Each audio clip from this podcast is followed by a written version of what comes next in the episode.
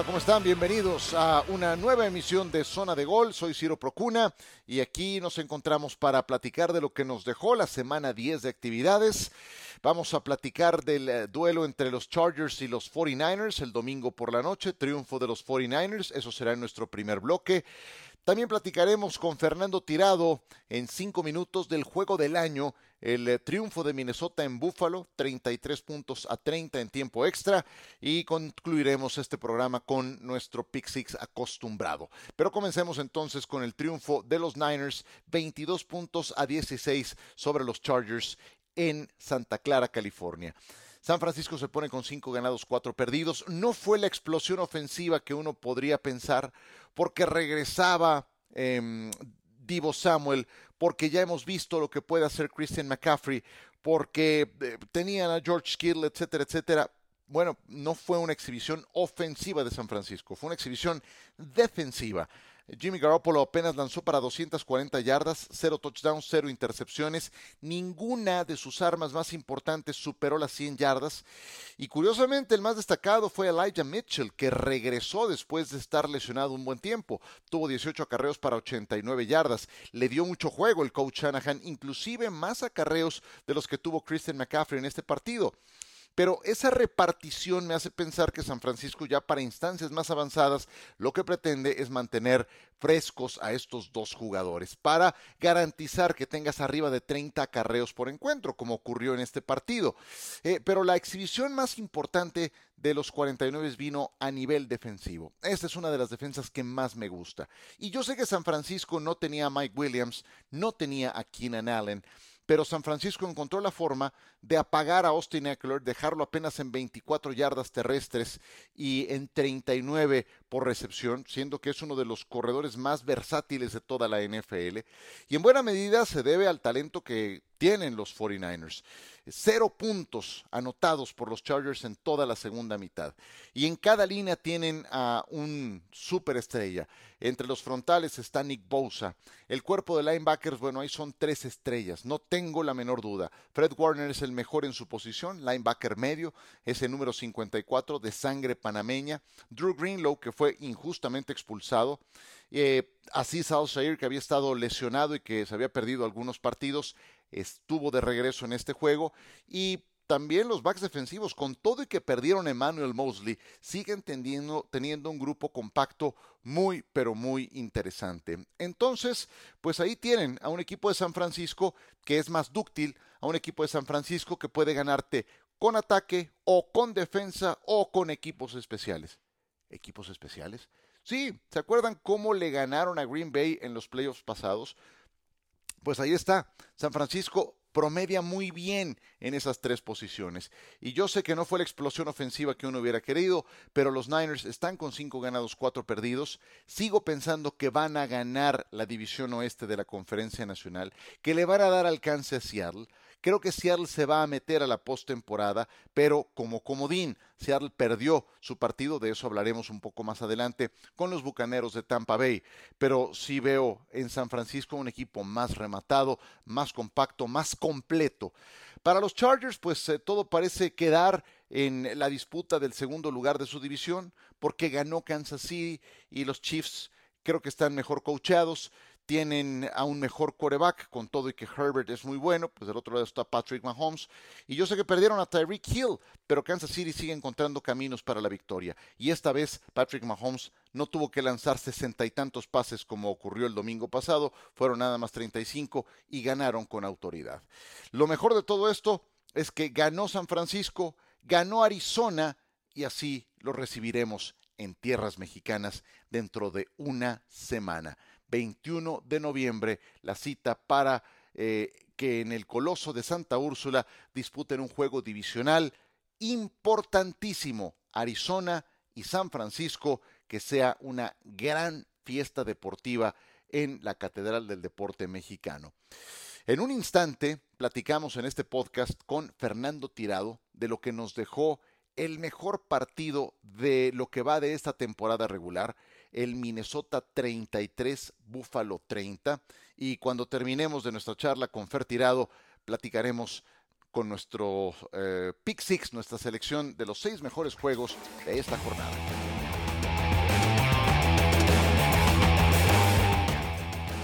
Y me da mucho gusto recibir de nueva cuenta en este podcast a Fernando Tirado, que estuvo en la transmisión de ese Minnesota contra Búfalo, el juego del año. Fer, gusto en saludarte de nueva cuenta. Sin duda, Ciro, juegazo, eh, una montaña rusa de emociones. Tendemos los que narramos partidos a perfilar los resultados conforme vamos leyendo las tendencias. Hoy fallamos en todas, ¿no? Junto a, Miguel Pasquel y a John, John Sutcliffe no atinamos ninguna. Ya hacia el final del partido dijimos, no nos hagan caso de quién pudiera ganar este partido porque nunca supimos en realidad. Es uno de esos juegos que uno trata de leer. Ni el que gana es tan bueno ni el que pierde hizo las cosas tan mal, porque los dos tuvieron muchas oportunidades para ganarlo. Es un buen enfoque. ¿E, ¿En qué momento pensabas que ya estaba en la congeladora y vino el primer desmentido? Hubo, hubo dos oportunidades, ¿no? Aquella recepción de Justin Jefferson que se queda en la yarda 1 y que pensábamos que era anotación, y después en el tiempo extra, otra recepción de Justin Jefferson que queda en la yarda 2 y en donde Minnesota se tiene que conformar con, con eh, solamente tres puntos parecía que estaba liquidado con menos de 40 segundos y sin tiempos fuera, Josh Allen es capaz de encabezar una ofensiva para un gol de campo, empatar el partido y mandarlo a tiempos extra. O sea, hubo tantos cambios de narrativa que ni una película de Tarantino te sorprende tanto.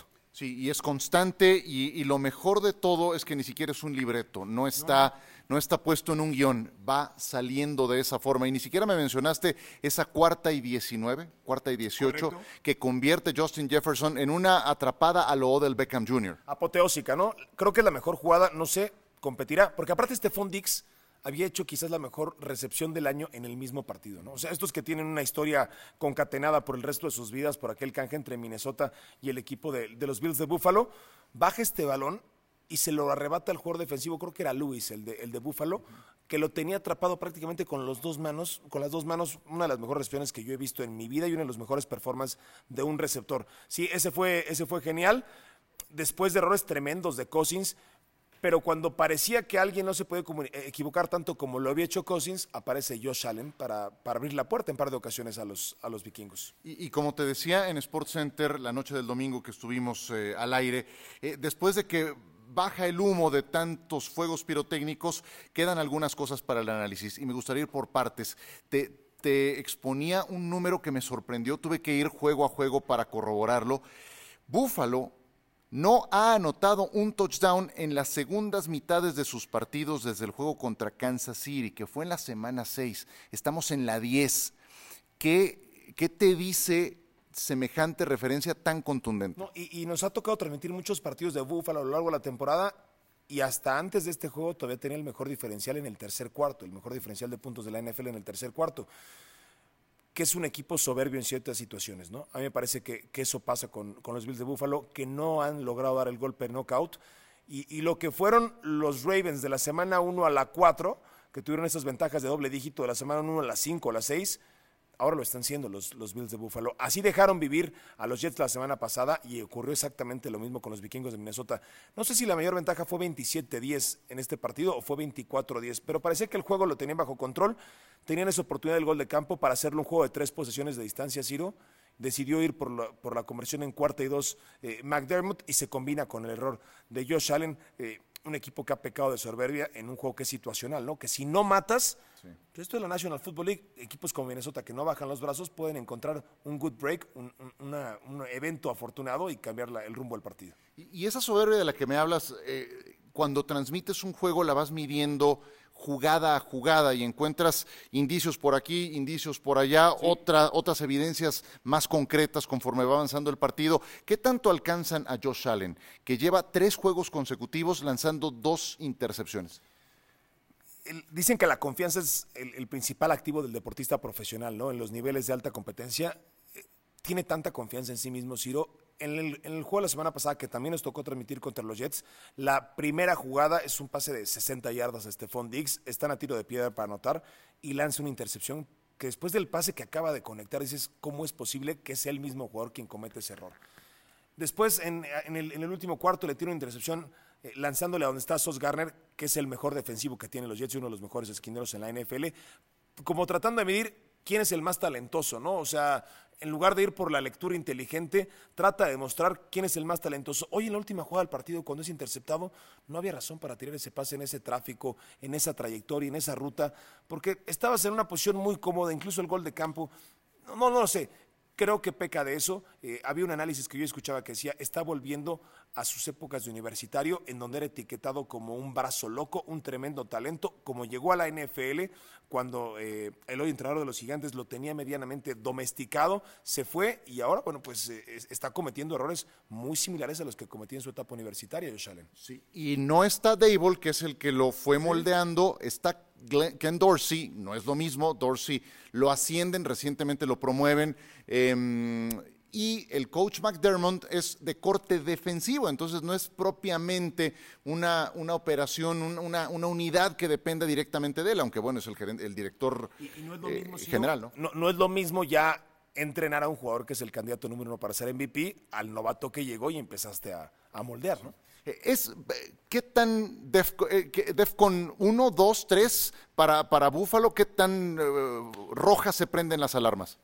Es un equipo que tiene suficiente talento como para seguir adelante de esta situación, pero ya no, ya no es un accidente. Ya empieza uno a leer tendencias, a, evidenciar patrones este equipo de Búfalo. Creo que tiene suficiente talento como para hacer ajustes. Es un equipo profundo, es un equipo eh, pues con talento prácticamente en todas las facetas del juego pero ya no es el candidato número uno para ser el campeón del Super Bowl como arrancó la temporada, al menos no después de 10 semanas, de una manera tan marcada, ¿no? Sí, es que ya no nada más, no tienen la mejor marca de la conferencia, ya ni siquiera en su división. Fernando Tirado nos acompaña hoy en eh, Zona de Gol. Muchas gracias, Fer, por, por esperarte unos, unos minutos más aquí con nosotros. Eh, yo sé que ha sido una jornada larga, pero no hemos hablado de Minnesota, o sea, hemos hablado nada más del que perdió.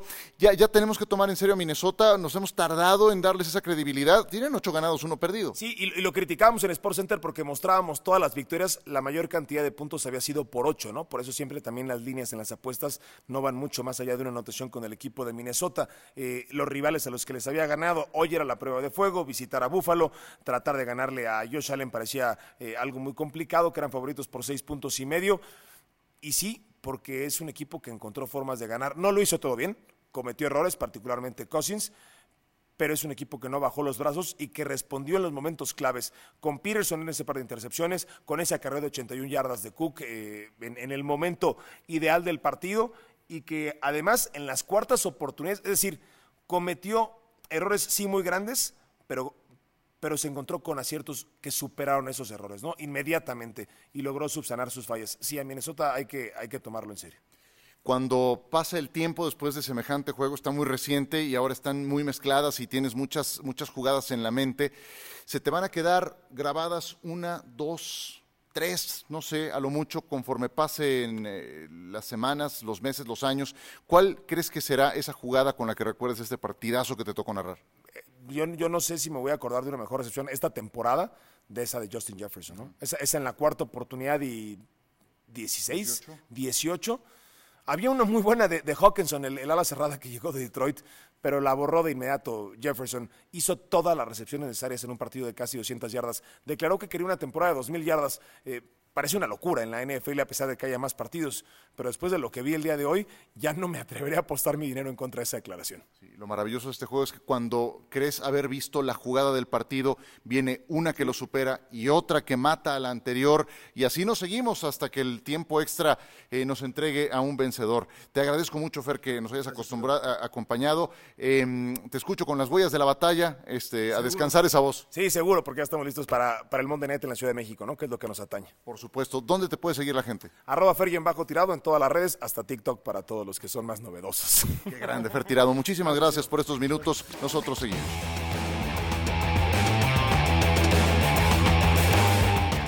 Muchas gracias a mi compañero Fer Tirado por estos minutos para platicar de este juegazo. Vamos a entrar a nuestro Pick Six de esta semana que incluye los seis mejores juegos de lo que vimos este domingo quiero hacer una reflexión final de lo que pasó entre Minnesota y Buffalo. Eh, el triunfo para Minnesota nos eh, tiene que eh, llevar a ponernos en un plano diferente.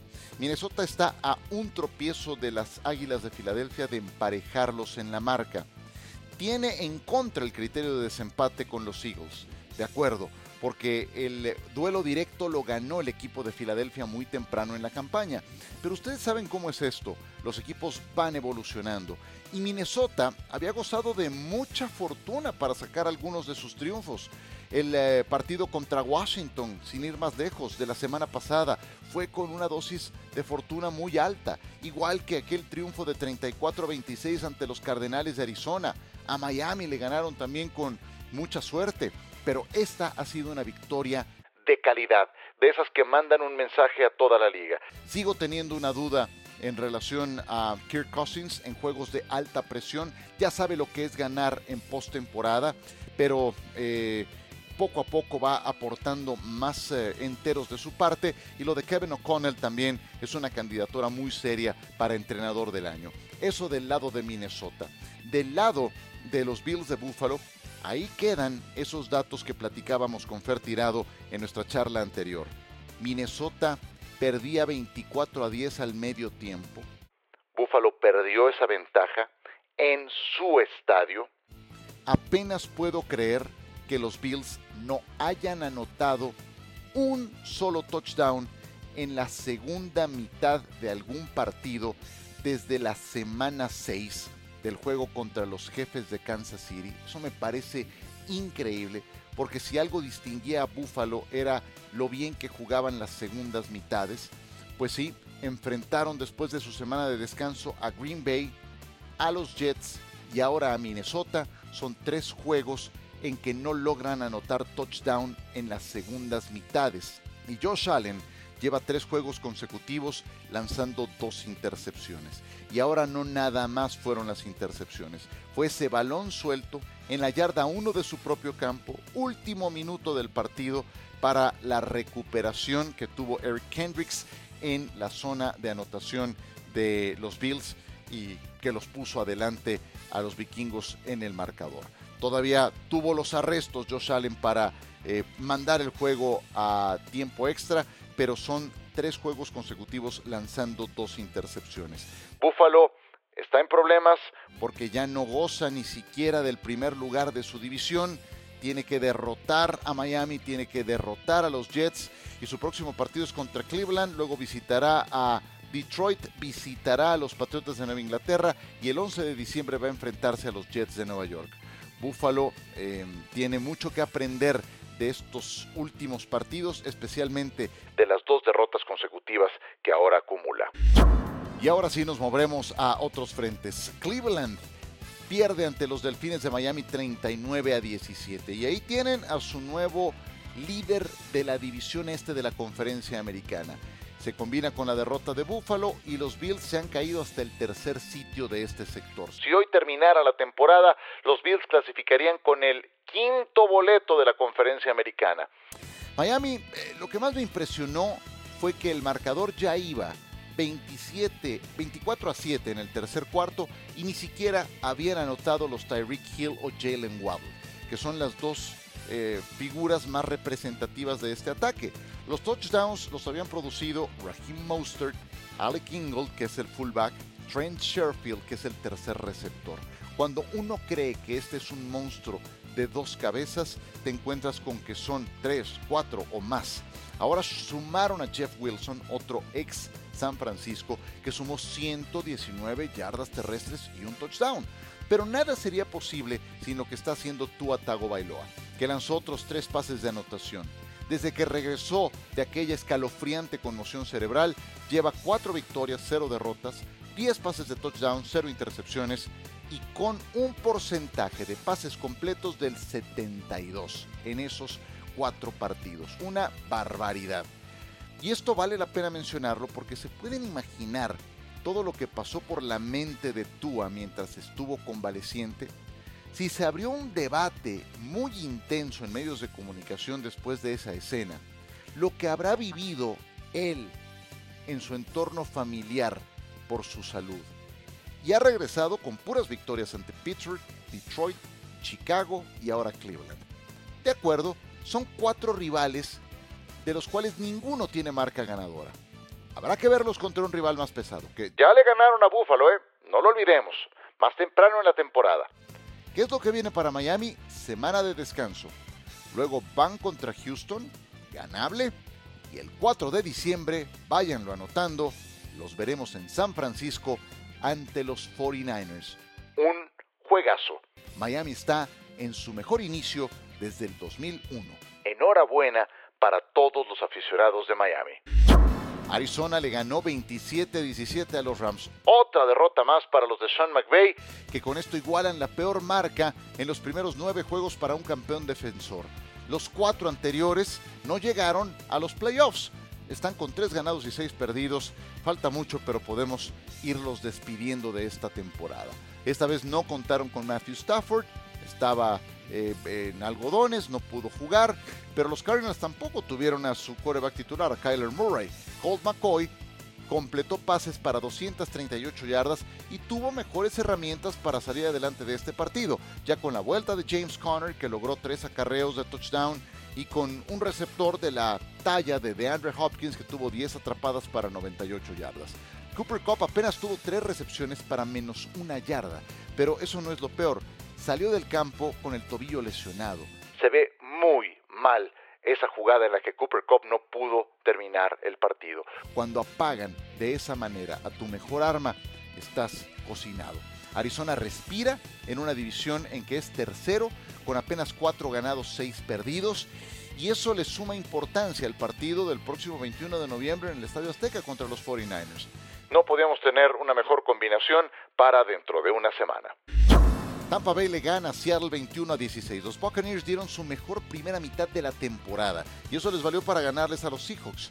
Claramente superiores en el arranque, tanto que forzaron cinco despejes en los primeros cinco drives de Seattle. Al fin corrieron efectivamente el balón. El novato Rashard White terminó con 22 acarreos, 105 yardas, más otras 57 yardas de Leonard Fournette en total fueron 38 carreras para 164 yardas, nada más de los corredores de Tampa Bay. Eso hizo toda la diferencia. Tom Brady contó con sus receptores titulares sanos al fin, Chris Godwin, eh, también Mike Evans y Julio Jones. Y a otra cosa, ese es otro activo muy importante para Brady. Lo que pienso de Seattle se mantiene intacto, es un buen equipo, lo veo llegando a los playoffs, no sé si vaya a ganar la división porque me gustan más los 49ers. Y Tampa Bay va a ganar el sur de la Nacional porque es el menos malo de los cuatro. Eh, pero este, este domingo dieron muestras de vida, fueron más positivos. Creo que es la victoria más convincente de los Buccaneers en lo que va de la campaña. Y Tom Brady a sus 45 años impone otro récord. Primer coreback en ganar cuatro en cuatro territorios distintos. Obviamente en Estados Unidos, cualquier cantidad de veces, dos ocasiones en Londres, una vez en México y ahora una en Alemania. Cada día que se presenta Tom Brady en el terreno de juego, suma otra marca y esta no es la excepción.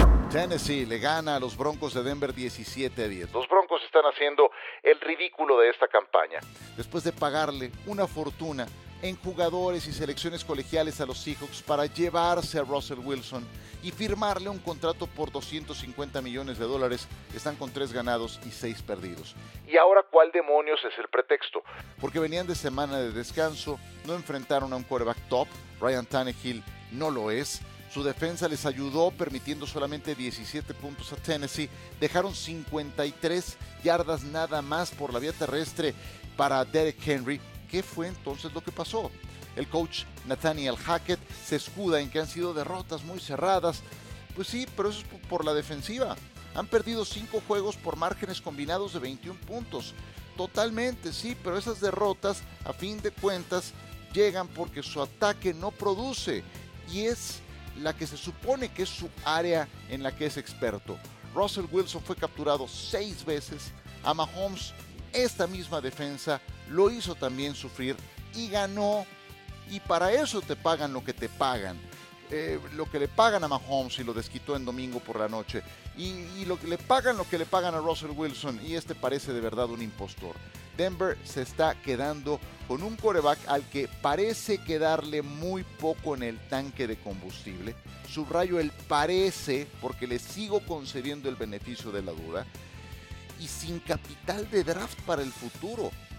Y otra cosa peor, con un entrenador en jefe que, que yo no sé si tenga o no creo hasta ahora, por lo visto, que sea la respuesta eh, y que tendrían que despedirlo al cabo de esta misma campaña, Nathaniel Hackett. Menudo petardo el que están pegando. Tennessee recupera el pulso y recupera también a Ryan Tannehill. Y por último, pero no porque sea el juego menos importante, sino porque fue el que terminó más tarde de los juegos de las tres. Dallas contra Green Bay. Triunfo para los Packers en tiempo extra sobre unos Cowboys que ganaban por 14 en el cuarto cuarto. Por primera vez en la historia de la franquicia les terminan sacando una ventaja semejante. Nunca le había pasado a Dallas. Eh, no sé si vieron el saludo de Mike McCarthy y de Aaron Rodgers. Ganaron un Super Bowl juntos, yo sé, en 2010, pero acabaron muy mal. O sea, no se pueden ver ni en pintura. Ah, pero se vieron y se saludaron políticamente, y las sonrisas y el abrazo. Más falsos que el dólar ruso. Tres pases de touchdown de Aaron Rodgers a Christian Watson. El que soltó aquel primer pase de touchdown, Christian Watson, ahora se llevó tres de touchdown de Aaron Rodgers. Y es que eso es lo que Rodgers tenía que haber hecho durante toda la campaña. Ese es el material del que dispones. Hay que trabajar con él, hay que pulirlo, hay que levantar a los jóvenes. Él también fue alguna vez un novato, un joven, y necesitó de la confianza para poder ir creciendo. Necesita, siendo él el veterano, desarrollarlos. Y esos tres pases de anotación de Christian Watson hacen ver que no había razón para quemarlo en leña verde, que había que trabajar con él y descubrir qué tanto podía Em, aprovechar ese potencial. Eh, Dallas eh, se la juega en tiempo extra en cuarta oportunidad, no la consiguen, McCarthy no quiso patear un gol de campo largo, tal vez por el riesgo, no, evidentemente por el riesgo de dejarle una siguiente oportunidad en caso de fallarla a um, Aaron Rodgers, eh, pero pues igual no convirtieron la cuarta oportunidad y les dejaron la puerta abierta. Y acto seguido vieron a Allen Dassard con una recepción que puso la mesa para el gol de campo del triunfo del el equipo de Green Bay. Total que los Packers evitan su sexta derrota consecutiva, algo que no ocurre desde 1988. Imagínense nada más, todavía ni siquiera estaba en el radar Brett Favre en aquella época. Y bueno, pues eh, Green Bay respira, al menos por una semana. Dallas tropieza, la división se ve complicada. Si Filadelfia le gana a los Commanders, pues se van a fugar. Además, ganaron los Gigantes. Eh, Dallas eh, mantiene la esperanza de postemporada, pero la división empieza a complicárseles después de esta derrota muy dolorosa por la ventaja que dejan ir en el cuarto cuarto. Los Cowboys ganaban por 14 y dejaron ir esa ventaja. Y con esto cerramos la emisión de Zona de Gol del día de hoy. Les agradezco mucho que nos hayan acompañado, que hayan descargado el podcast, recomiéndenlo, califíquenlo. Aquí estaremos la próxima emisión, que será el viernes. Y desde luego, mm, invitarles a que se suscriban a Star Plus y a que no se pierdan el próximo Monday Night Football que tendremos por la pantalla de ESPN, el Arizona Cardinals contra San Francisco 49ers. Ahí estaremos como parte de la cobertura de la transmisión. Así es de que por ahora aquí la dejamos. Gracias por descargar Zona de Gol y hasta la próxima.